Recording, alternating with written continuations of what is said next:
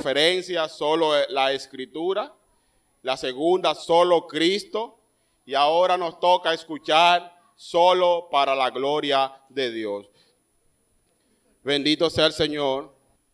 Busque el libro de Romanos, capítulo 11, verso 33. Gloria al Señor. Romanos 11, 33. Dice así en el nombre del Padre, del Hijo y del Espíritu Santo. Oh profundidad de las riquezas de la sabiduría y de la ciencia de Dios. Cuán insondable son sus juicios e inescrutables sus caminos. ¿Por qué? ¿Quién entendió la mente del Señor? ¿O quién fue su consejero? ¿O quién le dio a él primero para que le fuese recompensado? Porque de él y por él y para Él son todas las cosas. A Él sea la gloria por los siglos. Amén. Dios, gracias. Estamos sumamente agradecidos de ti, Señor, porque todo, solo las escrituras, Señor, nos pueden abrir nuestro entendimiento. Señor, y solo a través de Cristo podemos llegar al Padre. Te pedimos en esta mañana, Dios del cielo, ya tarde, que seas tú, Dios del cielo, ayudándonos. Señor, te presento mi incapacidad, mi impotencia, Dios mío, para hablar tu palabra, pero estoy consciente y satisfecho de que no es en mis fuerzas, ni soy yo, eres tú a través de mí. Señor, esta es mi ofrenda de pan y peces. Te pido que la multiplique en la vida de cada corazón, de cada vida, Señor. En el nombre de Jesús. Amén. Amén. Toda la gloria es del Señor.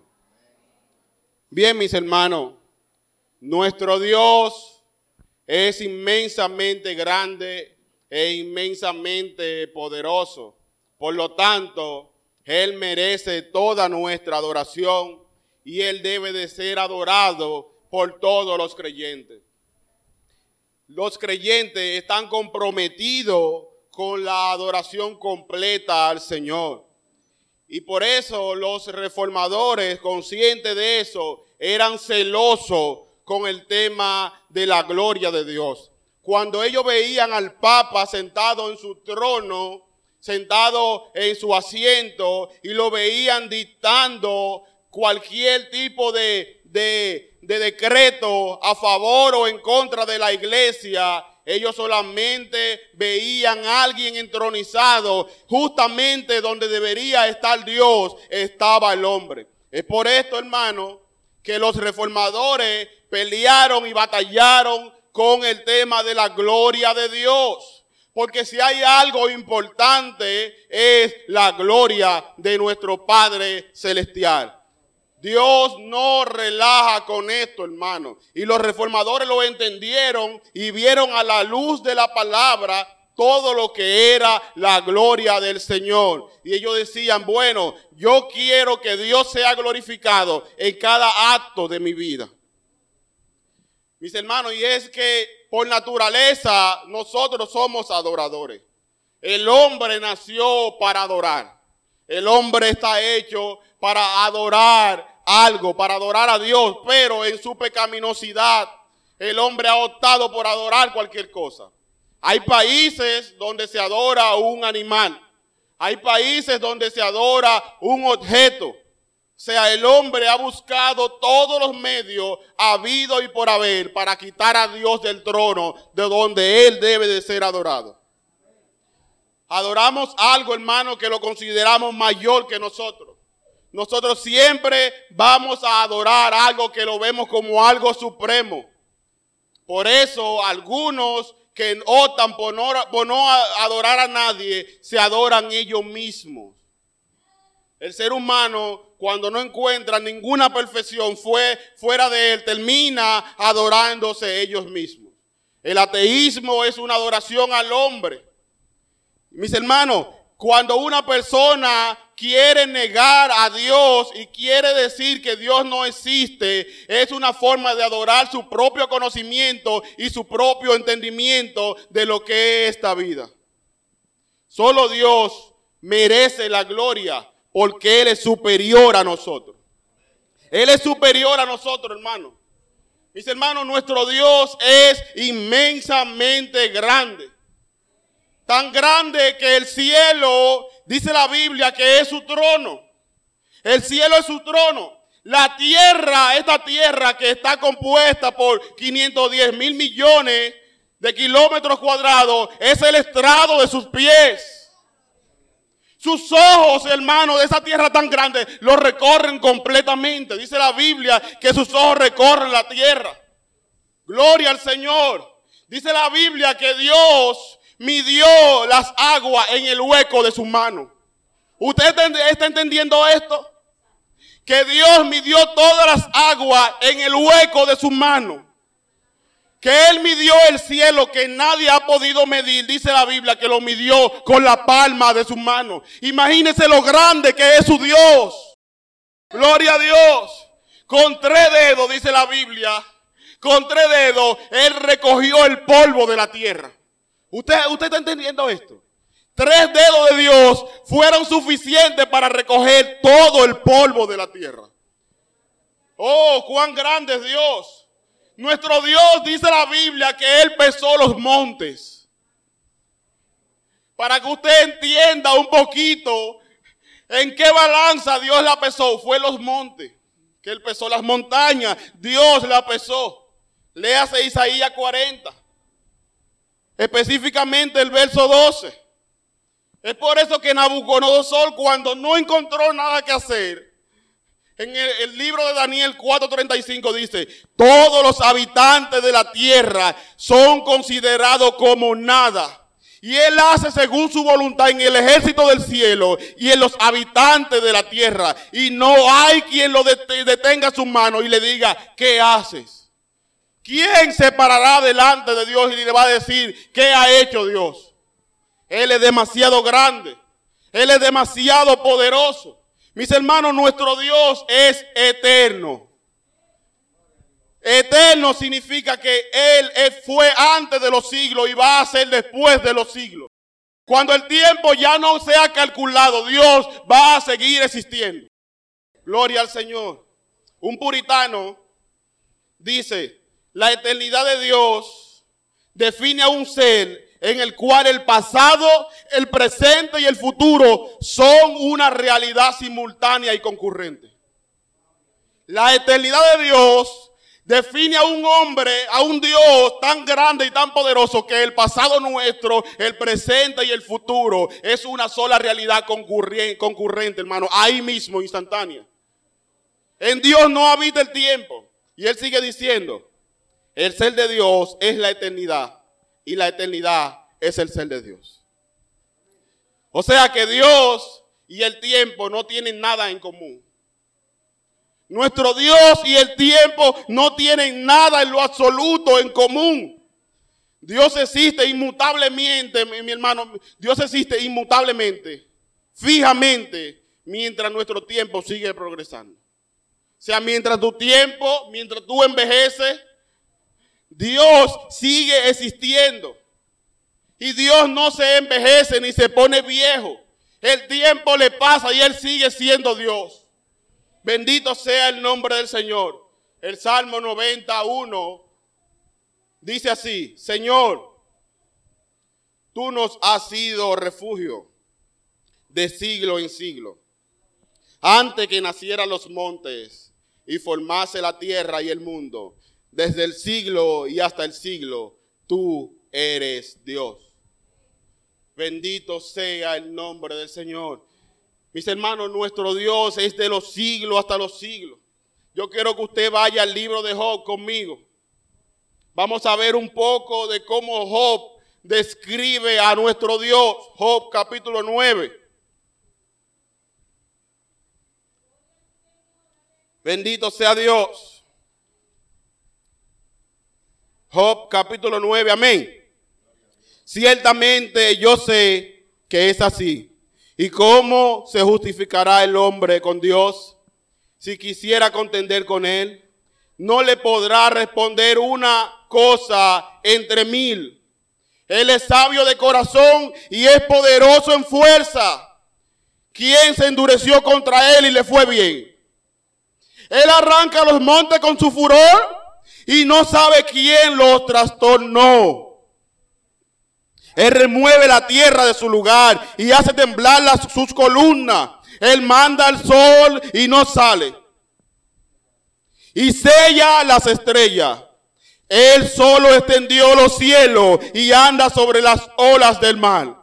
Él hizo la osa y el orión y, y los playares y los lugares secretos del sur. Él hace cosas grandes e incomprensibles y maravillosas sin número. He aquí que Él pasará delante de mí y yo no le veré. Pasará y no lo entenderé. He aquí Él arrebatará. ¿Quién lo hará restituir? ¿Quién le dirá qué haces?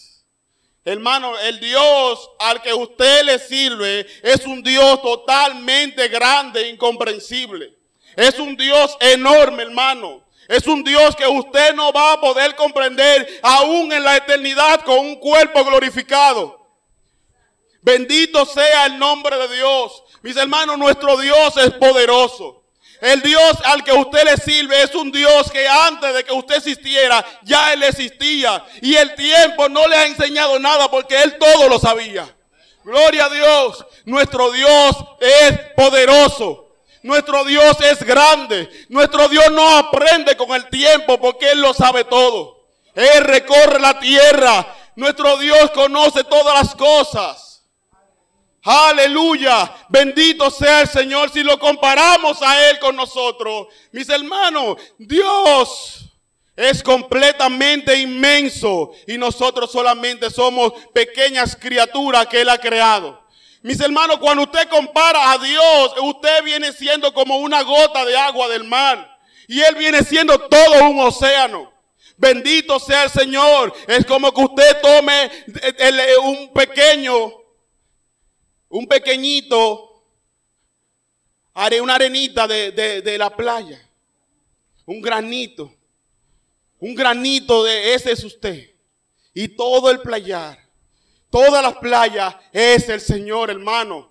Nuestro Dios es completamente grande. Por eso Él merece ser adorado por los siglos de los siglos. Nuestro Dios es completamente grande, hermano.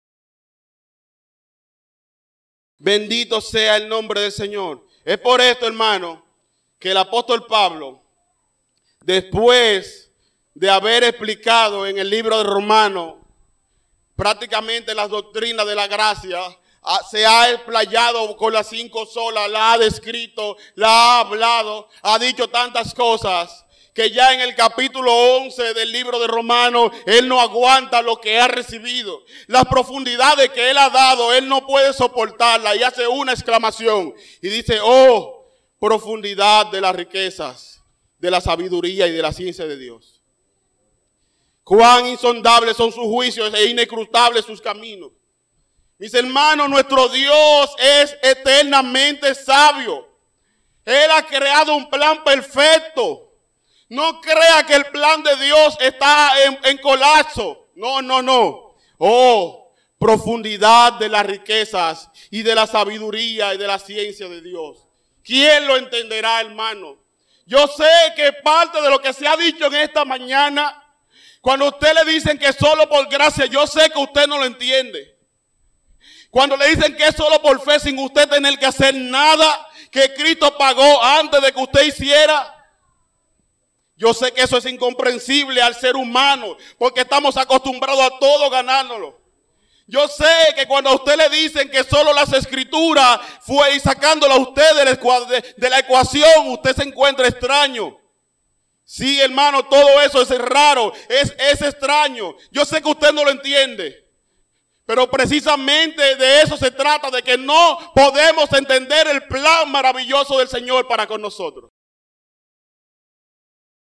Oh, profundidad de las riquezas y de la sabiduría de la ciencia de Dios. Hermano, el apóstol Pablo que ha recibido grandes revelaciones, él dice, oh profundidad. Él se siente que ha sido cautivado y que así su mente está al explotar, al estrellar de la profundidad de la sabiduría de Dios. Cómo Dios puede decidir salvar al hombre en medio de tantas cosas, a través de medios débiles, a través de medios que aparecen, que aparentemente son ineficaces, Dios ha decidido salvar al hombre.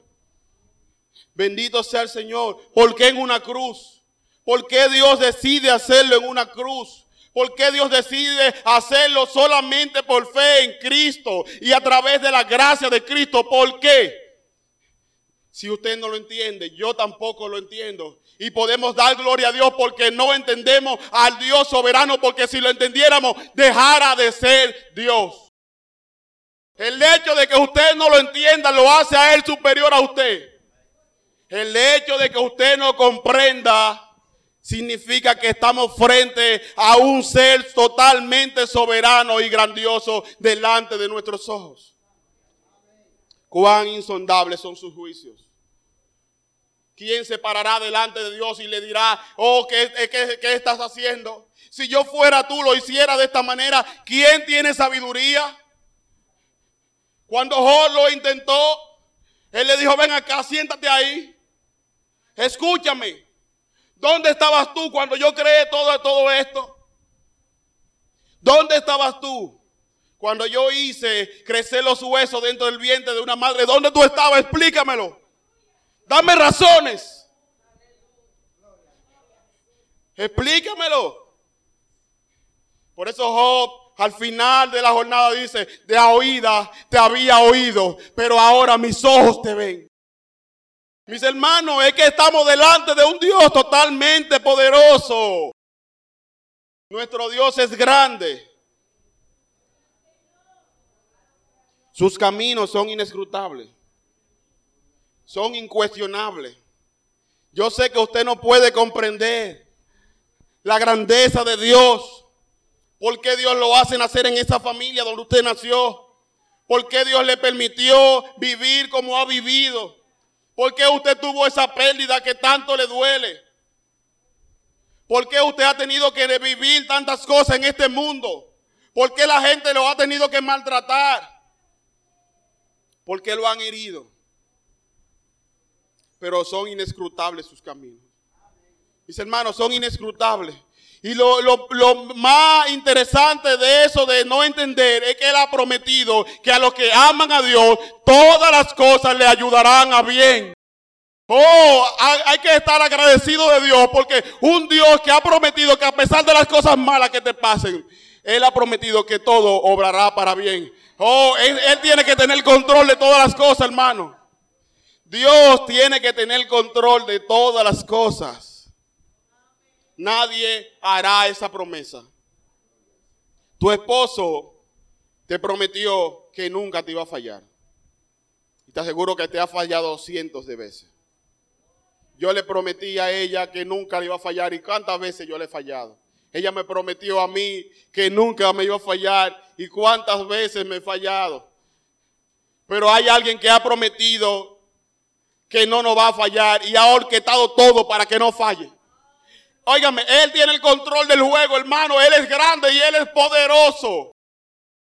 Bendito sea el Señor. El versículo 34 dice, porque ¿quién entendió la mente del Señor? ¿O quién fue su consejero? O sea, ¿quién la entendió? ¿Quién ha comprendido lo grande que es Dios?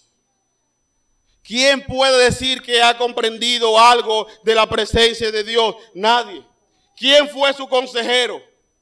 ¿Quién fue que sentó a Dios y le instruyó y le dijo, mira, hazlo de esta manera y de esta forma? Nadie se ha podido dar el bombo de instruir a Dios. Dios es Dios en él mismo. ¿O quién le dio a él primero? ¿Quién le ha dado a Dios, hermano? Para que él tenga que devolvérnoslo a nosotros.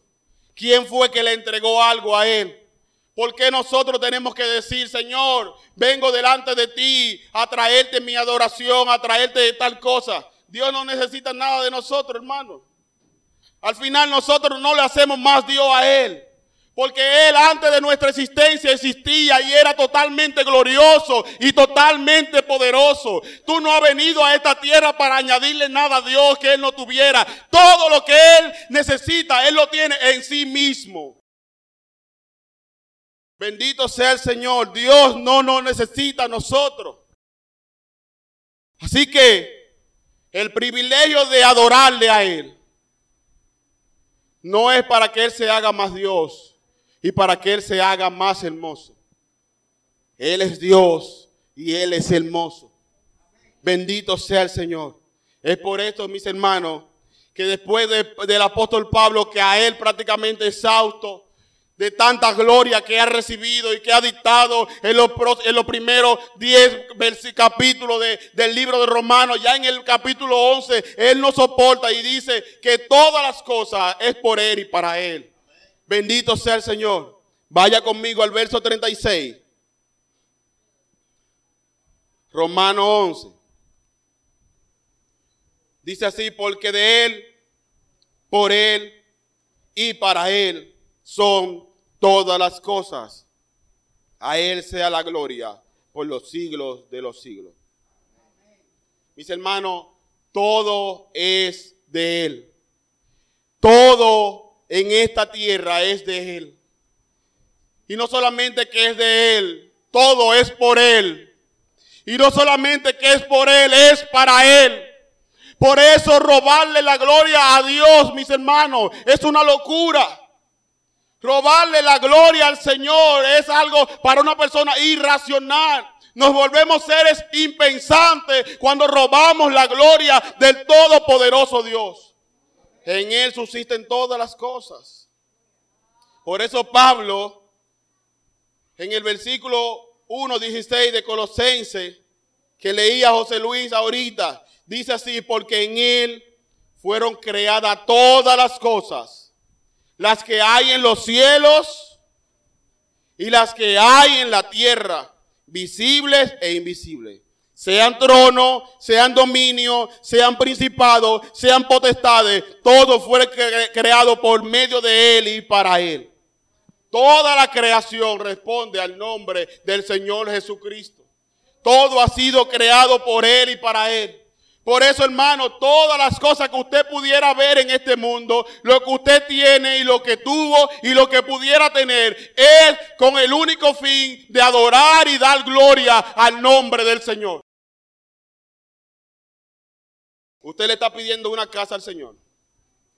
Usted le está pidiendo un carro al Señor. Usted le está pidiendo un empleo al Señor. Y el Señor te está preguntando, ¿qué gloria me va a aportar eso a mí?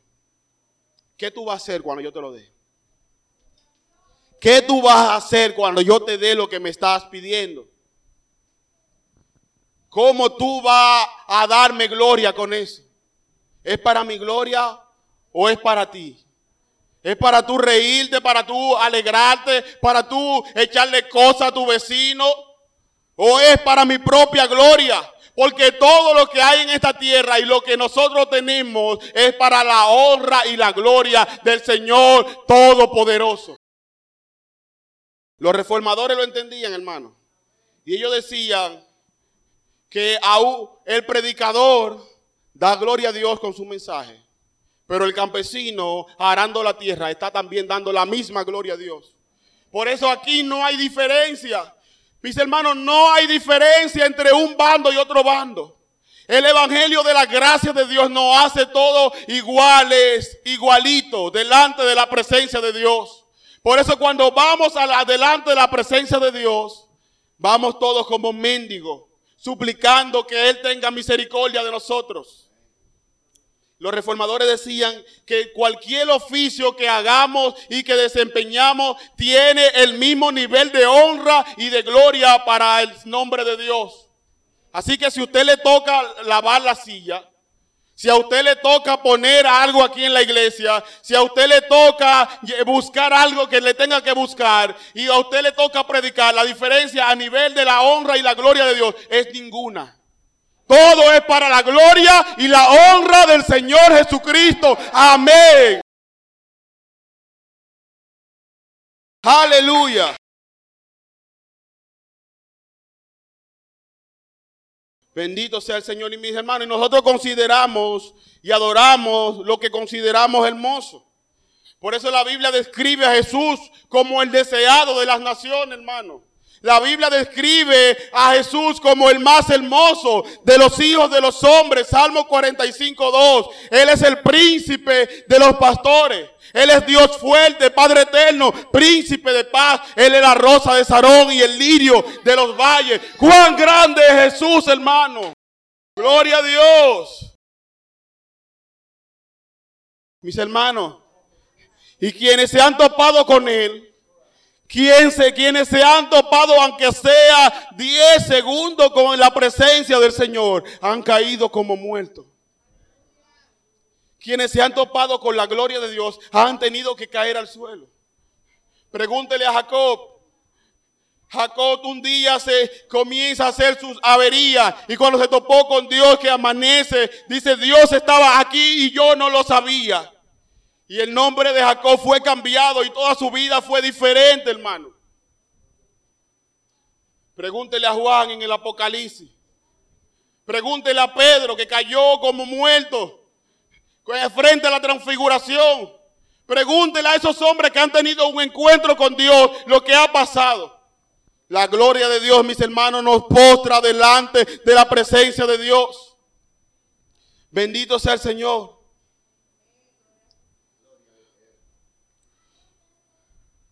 Mis hermanos, la gloria de Dios es intocable. Si hay algo con lo cual Dios es celoso, es con su gloria. Isaías 42.8 dice así, yo Jehová, este es mi nombre, y a otro no daré mi gloria. ¿Usted oyó eso? ¿Usted oyó eso?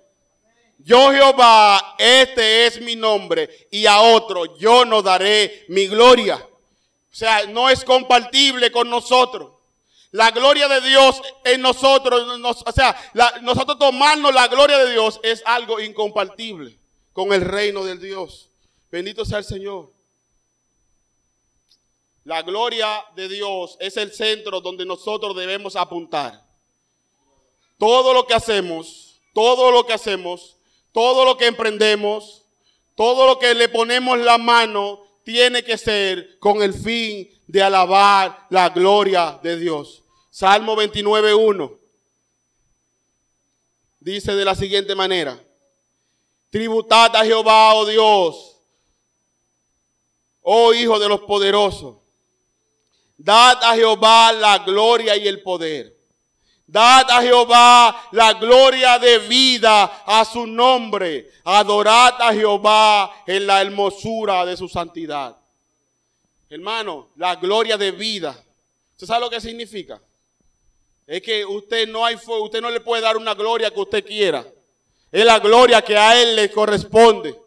Por eso quitarle la gloria a Dios es un acto de maldad, es un acto de iniquidad, es un acto, un acto de insensatez, de intolerancia, de locura, de orgullo, de prepotencia. Es un robo, es un asalto al trono de Dios. Es pretender ser Dios. Es arrogancia, inmadurez, es una estupidez, es no conocer la majestad de Dios, es una crueldad en contra de Dios, es abominación a los santos, hermano. La gloria de Dios es intocable. Todo lo que hacemos nos tiene que llevar a postrarnos delante de la presencia de Dios. Si usted predica y predica bien, hágalo para la gloria de Dios. Si usted lo que le toca es lavar algún abanico de la iglesia, hágalo para la gloria de Dios. Si a usted también le toca venir y sentarse a escuchar un mensaje, hágalo para la gloria y la honra del Señor Todopoderoso. Toda la gloria es para Dios. Cuando trabajamos lo hacemos para la gloria de Dios. Servimos a un jefe humano, pero todo es para la gloria de Dios. Cuando hacemos cualquier bien, lo hacemos para la gloria de Dios. Bendecimos a alguien es para la gloria de Dios.